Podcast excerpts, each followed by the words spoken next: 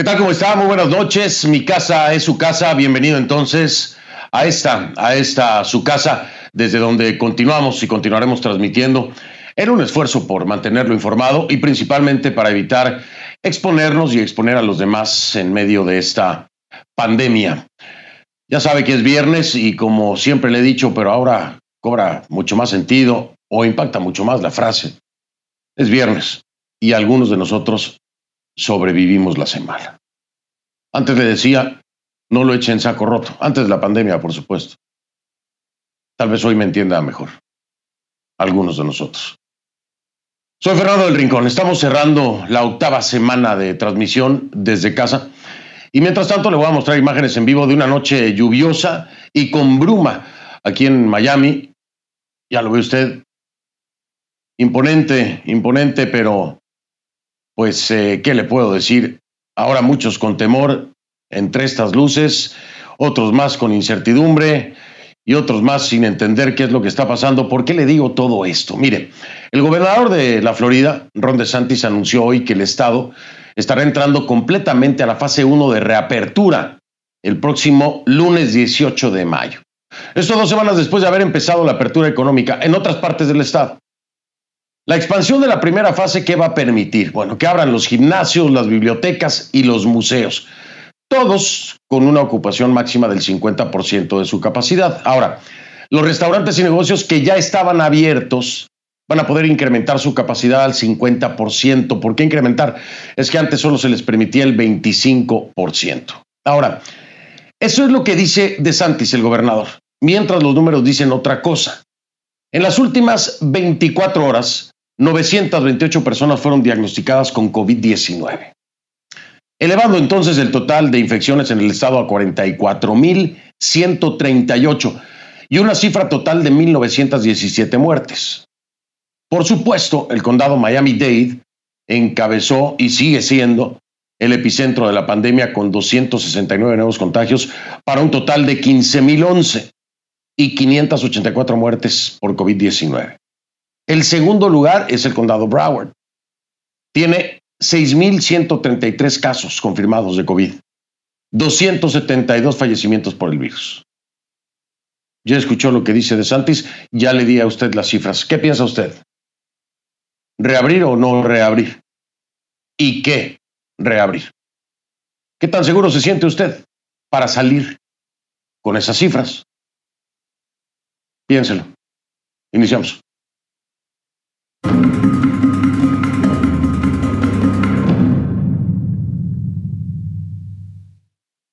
Y le pido que a partir de este momento me acompañe utilizando la etiqueta numeral Conclu COVID-19 Chile. Sí, hoy vamos a estar hablando de Chile. Conclu COVID-19 Chile.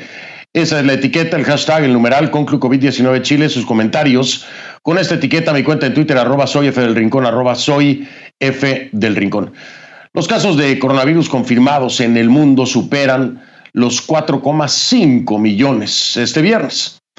Estados Unidos, Rusia y Reino Unido son los tres países con más contagios. También suman más de 306 mil muertes y más de 87 mil de ellas solamente en Estados Unidos. El presidente Donald Trump presentó este viernes el proyecto de la Casa Blanca para desarrollar una vacuna antes, antes de que finalice este año aunque dijo que el país volvería a la normalidad con o sin ella. Espero que le hayan avisado al coronavirus, ¿no? Que, le hayan mandado un memorándum o algo para decirle, oye, con vacuna o sin vacuna, dice Trump, que vamos a regresar a la normalidad, ¿eh? COVID, entérate. A ver si coopera. Desde ese discurso se escuchaban las eh, pitadas o los claxons de decenas de camioneros que protestan cerca de la Casa Blanca. Trump mintió en televisión nacional y dijo que los camioneros lo estaban apoyando.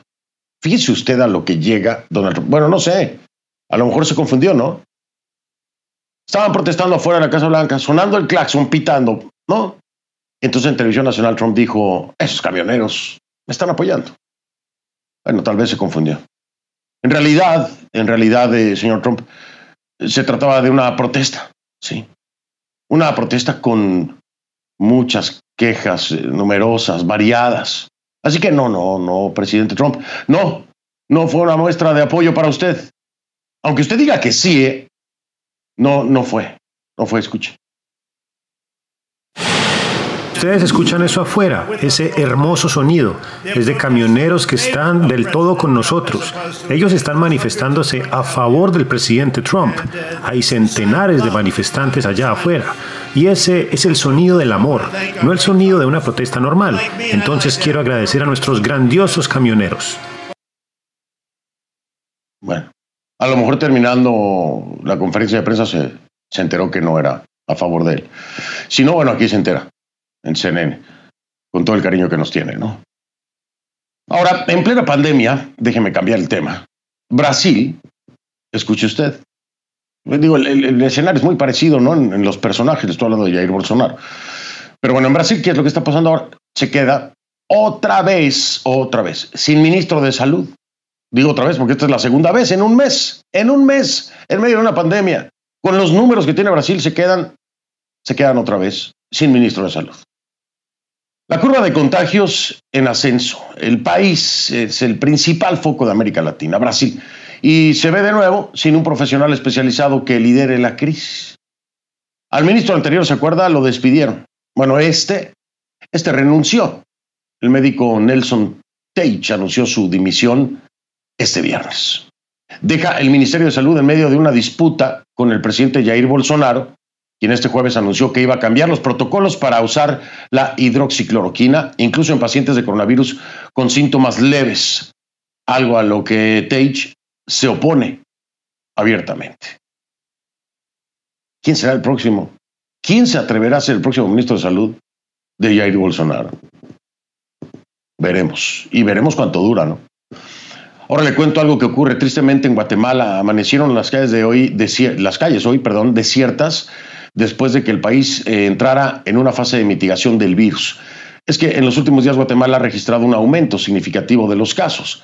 El gobierno del doctor Alejandro Yamatei también pospuso la llegada de un vuelo desde Estados Unidos con deportados, porque en esos vuelos siguen llegando personas contagiadas. Recuerde usted que aquí hicimos varios programas acerca de este tema.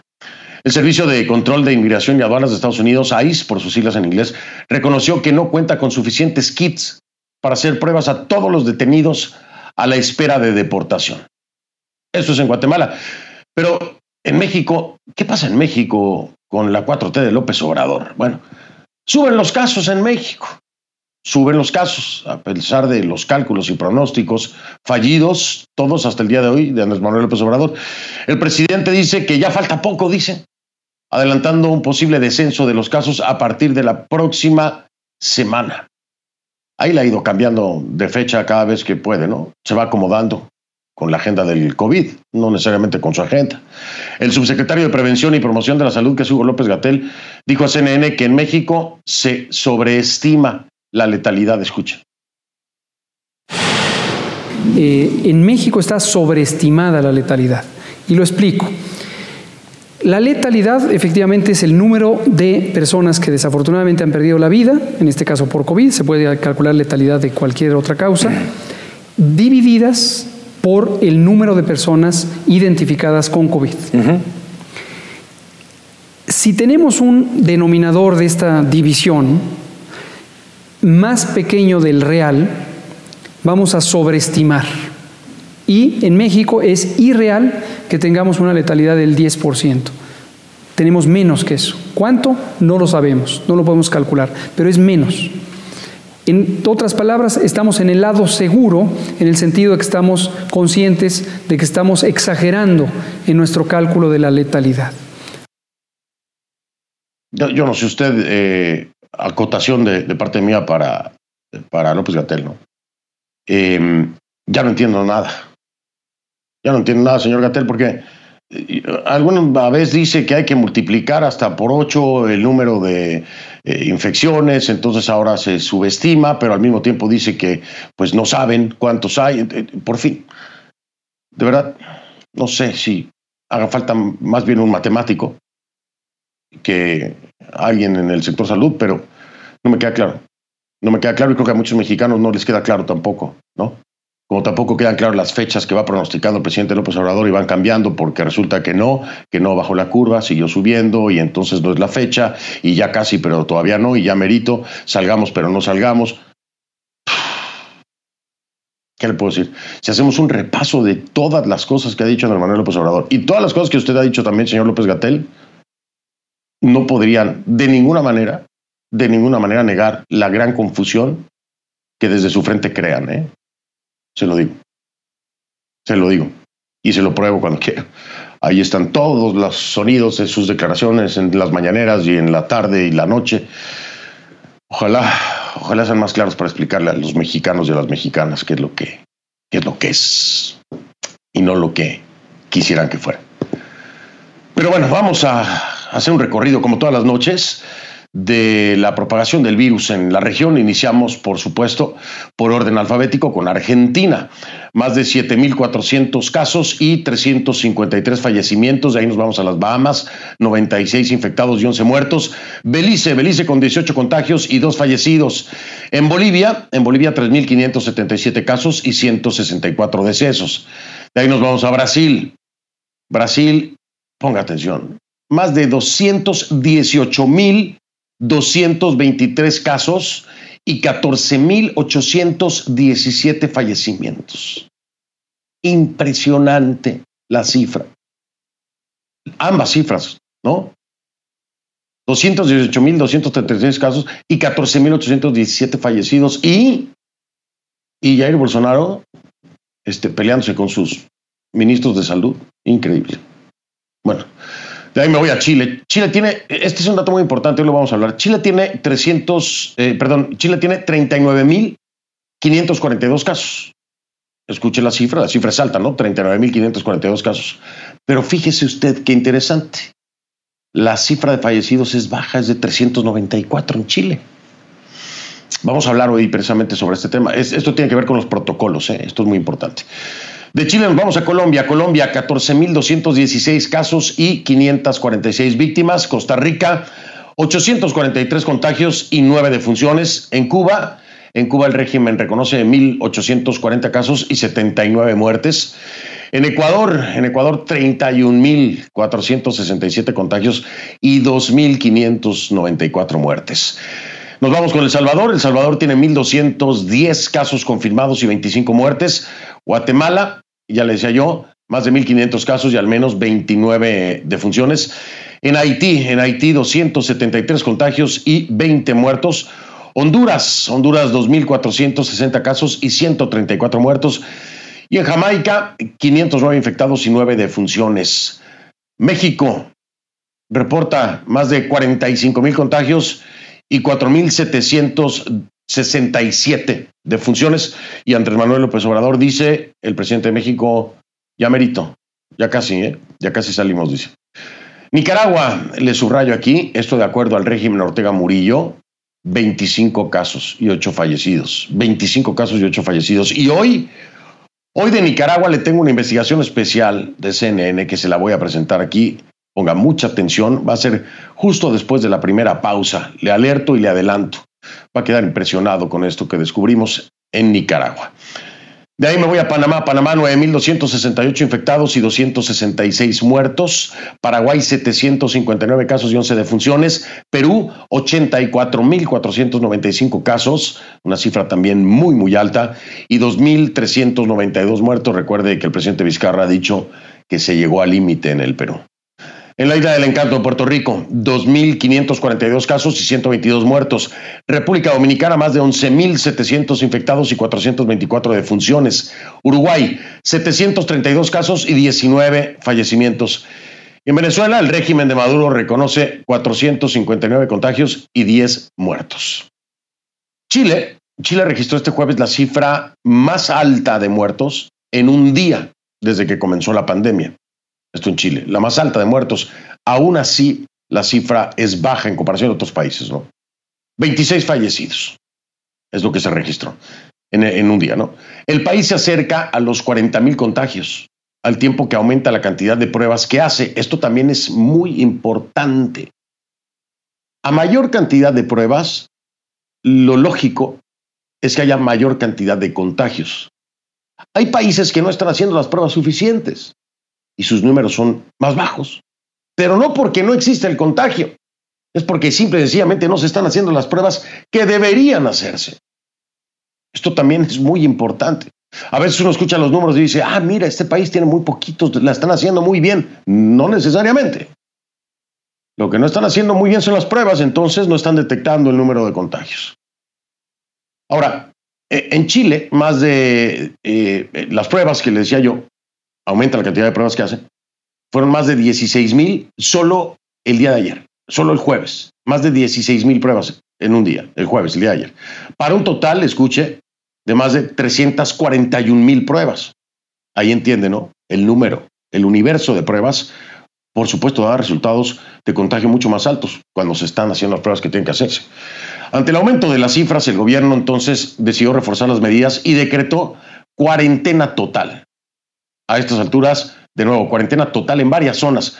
La medida entró en vigor hace apenas unos minutos acaba de entrar en vigor. El presidente Sebastián Piñera dijo que la disponibilidad de camas en la UCI y respiradores mecánicos se ha duplicado desde marzo. Sin embargo, preocupa la situación en la región metropolitana de Santiago, donde la ocupación de estas camas ya alcanzó el 90% y donde ya ha habido denuncias eh, de que se hace necesario, pues, una aclaración. Vamos con Christopher Ulloa. Él está en vivo desde Santiago de Chile con la información más actualizada. Eh, Christopher, buenas noches, gracias por acompañarnos. Te escucho con atención.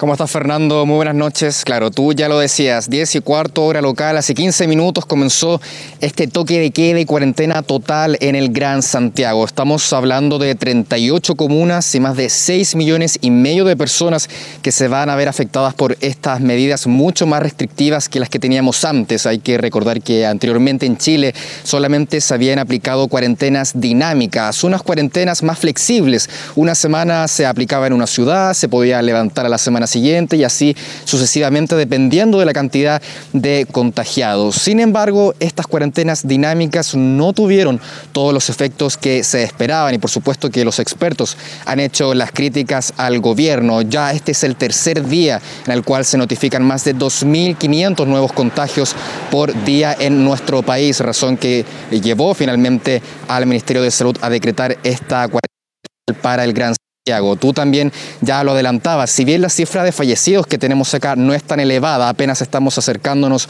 a los 400, sí estamos viendo, empezando a ver un colapso en los sistemas de salud. Aquí ya se alcanzó el 90% de la ocupación de las camas críticas en el Gran Santiago y tanto los médicos como los jefes de los distintos hospitales han hecho un llamado a que por favor toda la ciudadanía respete esta cuarentena que va a durar por lo menos siete días y de ahí puede hacerse extensible según cómo se vaya desarrollando esta pandemia en nuestro país. También tú lo comentabas, ya superamos la barrera de los 39 mil casos confirmados en el país, pero la cifra de fallecidos organismos, el colegio médico y también los distintos expertos. Estamos viendo realmente las verdaderas cifras de fallecidos en nuestro país. El Ministerio de Salud asegura por su parte que esas son las cifras oficiales.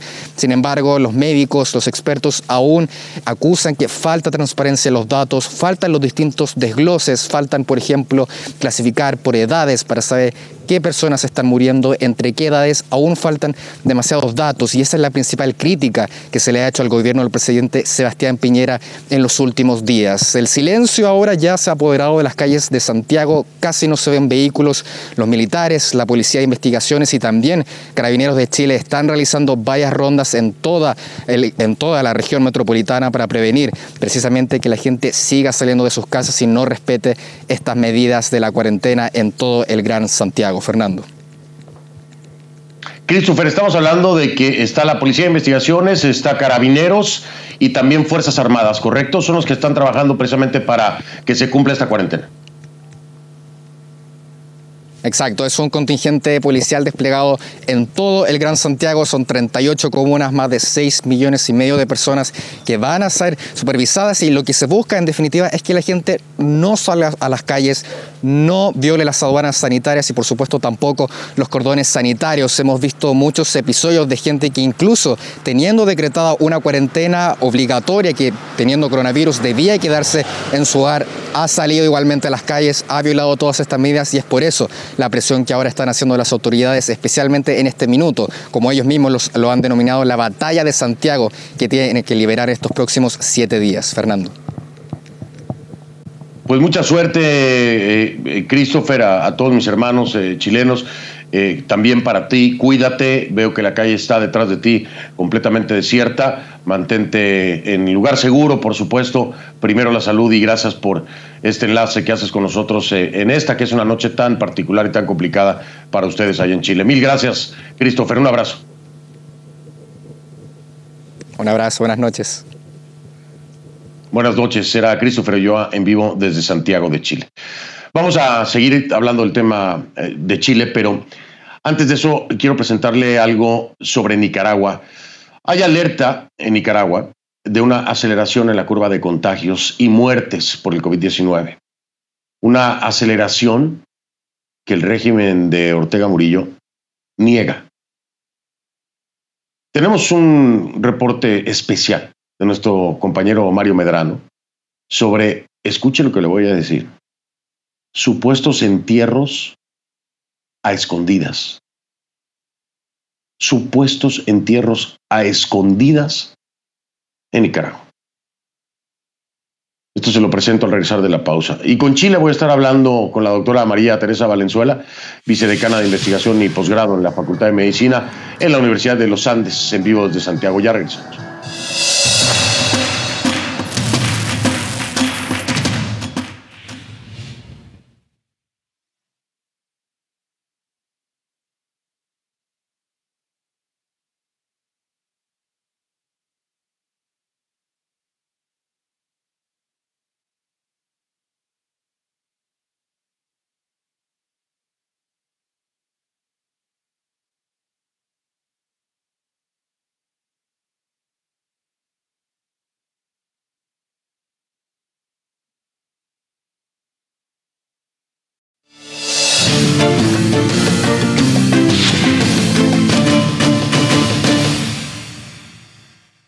Varios epidemiólogos independientes alertan de una aceleración en la curva de contagios y muertes por coronavirus en Nicaragua, algo que ya se sospechaba, que se ha venido reportando y denunciando desde diferentes frentes. El gobierno responde que son noticias falsas, eso es lo que dice. Cuando responde, cuando llegan a decir algo, ¿no? Porque normalmente no hay información, no hay declaraciones, y prácticamente no se minimiza, como algunos dicen, no se minimiza el tema de la pandemia, se ignora por parte del régimen Ortega Murillo. Algunos familiares de pacientes fallecidos por complicaciones aparentemente asociadas al coronavirus comparten sus vivencias en los llamados entierros express. Según sus testimonios allá en Nicaragua, serían practicados por el Ministerio de Salud y custodiados por la Policía Nacional. Ponga atención a esta pieza que nos trae Mario Medrano desde Managua completamente cubierto con trajes especiales. El personal sanitario se prepara para un sepelio nocturno. Será en el cementerio Puertas del Cielo, en la periferia de Managua. Vladimir Rodríguez despide a su hermano Domingo Elder en medio de la oscuridad. Cuenta que los médicos le informaron el 11 de mayo de la muerte, pero también le pidieron el ataúd y los clavos para sellarlo, y le dieron tres horas para enterrarlo. Sus familiares grabaron y compartieron el video con CNN. A él no se le vio el rostro, el yazo ya estaba metido en una bolsa negra. Ellos solo le dicen que pueden ir tres, cuatro personas, familiares en vehículo a una distancia. Van patrullas policiales detrás cuidando para que nadie tome fotos, no, lo hagan público. Según Rodríguez, su hermano Domingo, de 44 años, era agente de migración en el Aeropuerto Internacional Augusto Cesandino de Managua. Cuenta que padecía diabetes e hipertensión y que manifestó síntomas asociados al coronavirus desde el primero de mayo. Asegura que por ello acudió dos veces al Hospital Carlos Roberto Güembes del Ministerio de Gobernación en la capital. En la segunda visita, según Rodríguez, le practicaron la prueba del COVID-19, que dio positivo. Vladimir agrega que su tía Cela Gaitán Espinosa, de 66 años, también dio positiva a COVID-19 y falleció en el hospital alemán de Managua dos días después de su hermano. Según él, también de coronavirus, pero en ninguno de los dos casos, según Rodríguez, esa enfermedad aparece como causa de muerte en los certificados de defunción. Un familiar mío vino y le dijo que por qué le había puesto neumonía y él le contestó y le dijo que eran órdenes de la presidencia de la compañera Rosario Murillo, porque si no lo iban a despedir. Marta Bon perdió a su hermano Ernesto de 57 años en el Hospital Manolo Morales de Managua. Aunque estuvo aislado en la sala de pacientes con COVID-19, en su certificado de defunción, los médicos escribieron que murió por neumonía. Bon nos cuenta que a su hermano le practicaron la prueba de detección, pero que no le entregaron el resultado. En la noche que yo llegué, murieron cinco pacientes. No le puedo decir de qué, pero estaban en el mismo pabellón que él estaba. Consultamos al Ministerio de Salud sobre estos casos y las prácticas con los certificados de defunción, así como sobre el presunto aumento en el número de muertes no reportadas en el informe oficial a través del Consejo de Comunicación y Ciudadanía que coordina la vicepresidenta Rosario Murillo, pero no respondieron a nuestra solicitud. Durante su llamada a medios afines al gobierno ese 13 de mayo, Murillo expresó que las imágenes de entierros express publicadas por familiares de fallecidos en redes sociales son de otros países felices. Hay quienes se especializan en crear pandemias de miedo, de odio a partir de noticias falsas y usan videos de otros países pretendiendo hacer creer que son videos de Nicaragua. En un comunicado del Ministerio de Salud registra el 12 de mayo 25 casos de coronavirus e informó que se ha brindado seguimiento a 216 personas con síntomas. El MINSA reconoce 8 fallecidos por coronavirus y también habla de la muerte de otras personas bajo observación por causas preexistentes, sin aclarar cuántas. El Observatorio Ciudadano COVID-19 totalizaba 1.033 casos sospechosos de coronavirus hasta el 9 de mayo. Menciona además 188 muertos por supuesta neumonía y 122 trabajadores de la salud con síntomas de la enfermedad. Cinco exministros de salud de Nicaragua emitieron un comunicado el 11 de mayo dirigido al director de la Organización Mundial de la Salud. Allí expresan que el personal sanitario ha estado trabajando sin la protección necesaria y ha estado siendo obligado, so pena de sanciones, a manipular la información sanitaria para negar o disminuir el número de casos y muertes por causa de la pandemia. Ya nosotros tenemos contagio comunitario y la evidencia alrededor de esto es la cantidad de, de médicos y enfermeras que están enfermas, inclusive de hecho ahorita tenemos tres médicos intubados según Argüello, muchos hospitales ya sobrepasaron su capacidad y otros están cancelando consultas y operaciones no urgentes para poder tener espacio y enfrentar la demanda de personas con problemas respiratorios. Para CNN, Mario Medrano, Managua. Gracias a Mario Medrano. Increíble lo que ocurre en Nicaragua, ¿no? ¿No le parece a usted? Es una, es una locura. Es una locura lo que, lo que ocurre en Nicaragua. Desde diferentes frentes ya se han alzado eh, las voces, ¿no? Aquí le presenté eh, un documento firmado por exministros de salud que le pedían acción a la Organización Mundial de Salud, a la Organización Panamericana de la Salud, pero ya no desde ahí solamente, ya también desde fuera del país están pidiendo acción. Un grupo de diputados en Costa Rica también acaba de solicitar precisamente acción internacional por la situación de Nicaragua. Por supuesto, en Costa Rica están preocupados por la inacción, por la irresponsabilidad del régimen Ortega Murillo con respecto a esto. Entonces, desde el Frente Legislativo de Costa Rica ya también se alza la voz.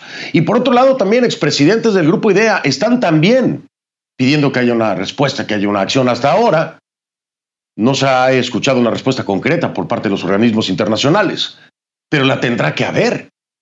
La tendrá que haber porque ya esto ha rebasado todas las dimensiones.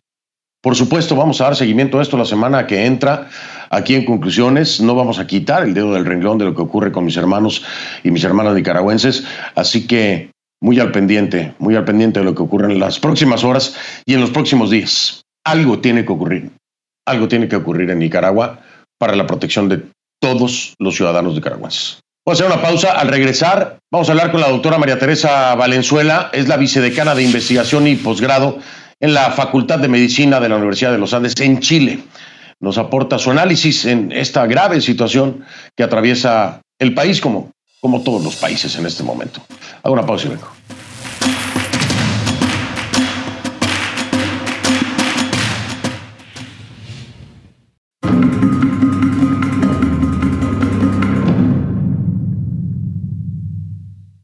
Le doy la bienvenida a la doctora María Teresa Valenzuela. Ella es vicedecana de investigación y posgrado en la Facultad de Medicina de la Universidad de los Andes en Chile. Me acompaña en vivo desde Santiago. Bienvenida, gracias por estar aquí. Buenas noches. Buenas noches, Fernando. ¿Cómo está usted? Bien, doctora, pues eh, preocupado, por supuesto, por todos nuestros países. Eh, y, muy, y sabe que estoy muy intrigado. Eh, quiero entender lo que pasa en Chile con cifras tan altas en cuanto a contagios, pero sí es importante destacarlo, el número de muertos es bajo en comparación con otros países que tienen incluso menores cifras de contagio. Dos preguntas que le hago en torno a esto. Tiene que ver seguramente con el protocolo y el número de pacientes que recuperan y al mismo tiempo en el volumen de las pruebas que se están haciendo. ¿Es esto lo correcto, doctora? ¿Así es como lo podemos entender? Efectivamente, Fernando, lo que ocurre es que en nuestro país eh, se comenzó a, a testear a los eh, sospechosos, casos sospechosos, desde un comienzo hubo todo un eh, impulso de la vigilancia epidemiológica eh, y de laboratorio, obviamente. Entonces, por lo tanto, desde un comienzo se comenzó a testear ya a los casos sospechosos con el objetivo de poder hacer un diagnóstico lo más precoz posible y así, por lo tanto, ir eh, cortando la cadena de transmisión eh, a sabiendas de que obviamente los contactos del caso, desde el momento que comenzaba a ser investigado, tenía que quedar en aislamiento y los contactos alrededor de él bastante alejados mientras se sabía el resultado. Obviamente, si se descartaba el caso, se volvía a la normalidad, pero si no, claramente ahí ya entraba en juego los contactos, ¿no es cierto?, para seguir en cuarentena estos contactos. Entonces, por lo tanto, en el fondo aquí eh, había un impulso muy importante a lo que es el testeo de casos sospechosos, después posteriormente a el aislamiento de los casos confirmados y en tercer lugar eh, la cuarentena de los contactos. Entonces, por lo tanto, yo creo que eso ha ayudado mucho de que en realidad no se llega como una etapa más avanzada de los casos antes de tener el diagnóstico. Eh, y por lo tanto, eh, hay un tiempo por lo menos que permite tomar medidas alrededor y que no avance hacia la gravedad. Y el otro aspecto importante que se empezaron a, realizar cuarentenas dinámicas de acuerdo a la evolución de eh, la infección en, por comunas, ya es lo que hemos llamado cuarentenas dinámicas.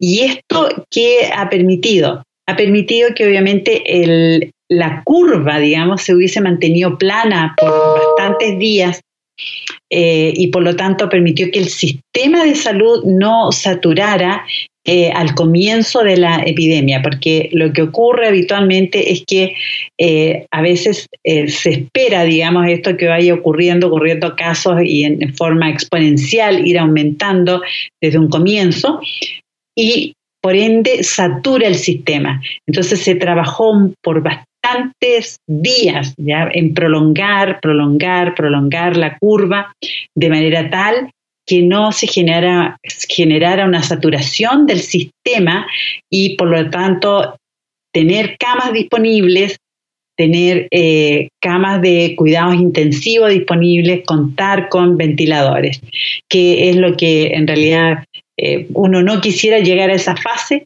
y por lo tanto eh, quiera más bien mantenerse la etapa de, de la detección precoz, ¿no es cierto? Sí, la, pregunta, por supuesto, de seguimiento a esto que me ha respondido, se la, se la hago ahora, voy a una pausa y escuchamos su respuesta después, es entonces, ¿qué pasó?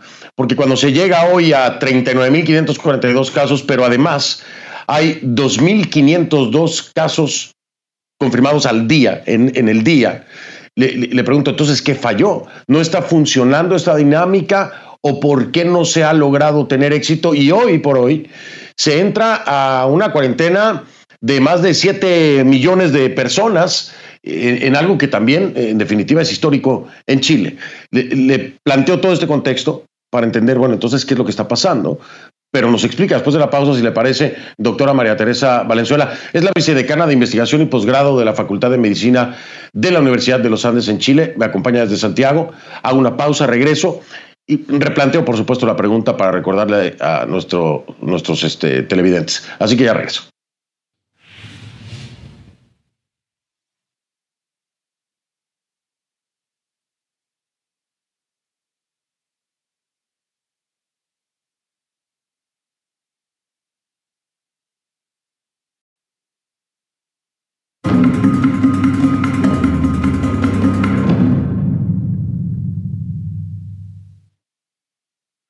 Estamos de vuelta con la doctora María Teresa Valenzuela, vicedecana de investigación y posgrado en la Facultad de Medicina de la Universidad de los Andes en Chile. Y le decía yo, doctor, antes de ir a la pausa para ubicar a nuestra audiencia, precisamente me explicaba todo lo que se había venido haciendo y le preguntaba yo, se llega entonces a estos 39.542 casos hasta el momento, con 2.502 nuevos casos eh, en el día, eh, y se inicia un confinamiento de más de 7 millones de personas. La pregunta es entonces, ¿qué es lo que no está dando resultado? Porque eh, todo lo que se implementó al día de hoy lleva a Chile a un punto en el que llama a esta cuarentena, ¿no? Llama a este confinamiento e incluso se contempla si es necesario eh, ampliar el mismo. ¿Qué es lo que está fallando entonces? ¿Por qué no se logró o por qué no funcionó este procedimiento que me explicaba anteriormente? Bueno, eh, han ocurrido hechos importantes. Por ejemplo, el primero de ellos es que después de haber pasado esta curva que estuvo plana por varios días, resulta que aproximadamente del 28 de abril en adelante comenzó a notarse un incremento bien relevante del número de casos día a día, que fue el momento en que la infección pasó a eh, dañar a los lugares donde la población eh, densamente poblado, lugares densamente poblados. Entonces, por lo tanto, de haber iniciado una epidemia en lugares donde efectivamente el número de personas por habitación, o el número de personas por casa, o los metros cuadrados, o por kilómetros, es mucho más baja, pasa a lugares de región metropolitana donde la población es altamente densa. Entonces, por lo tanto, obviamente la posibilidad de transmisión y de contagio de todos los contactos alrededor fue es muchísimo mayor. Ese es el primer eh, gran hecho, que sé yo, que nos cambió la situación epidemiológica. El otro hecho importante que también cambió la situación epidemiológica es porque obviamente también en esos lugares eh, hay una cantidad de eh, establecimiento a larga estadía de adultos mayores donde comenzó a haber brotes importantes, digamos, en centros donde se concentran personas mayores, también en cárceles, ya donde eh, también ha habido eh, un número importante de casos. Lo otro importante también señalar que tomado la mano de, lo que ha estado ocurriendo es que eh, se ha ido incrementando el número de, de testeo en forma importante, de haber pasado aproximadamente 4.500 exámenes promedio diario. Hoy día se están haciendo entre los 13.000, 14.000 exámenes diarios. Entonces, por lo tanto, la posibilidad de encontrar, mientras más usted busca, más se encuentra. Y lo otro importante es que agregó a todo este grupo a investigar que eran los casos sospechosos, se agregó, digamos, un grupo específico que sería la búsqueda de asintomáticos, es decir, de personas que no tienen síntomas, pero que trabajan o son personal de salud o que trabajan en hogares de ancianos o que trabajan eh, como los gendarmes en el cuidado de eh, las cárceles. Entonces, por lo tanto, y los contactos íntimos. Entonces, todo eso obviamente hace que se vea esta tremenda cantidad de casos que se están diagnosticando eh, por día que ha llevado a esta medida que es bastante dura, ¿no es cierto?, que es una cuarentena total de región metropolitana. Como usted dice, son más todavía la, población afectada, 8 millones 260 mil habitantes. Bien, eh, pues eh, doctora, quisiera seguir hablando con usted, pero se nos ha ido el tiempo de televisión. Agradecerle mucho su tiempo, desearle la mejor de las suertes, por supuesto, en todo lo que se implemente para mis eh, hermanos en Chile, que todo salga bien. Muchísimas gracias. Muchas gracias a ustedes. Necesitamos todos los buenos deseos. Gracias y crea que de corazón se los envío con toda honestidad y con todo cariño. Queremos que estén bien. Gracias. Gracias, gracias a, gracias a usted. Soy Fernando del Rincón, desde casa le digo buen fin de semana. Hasta el lunes.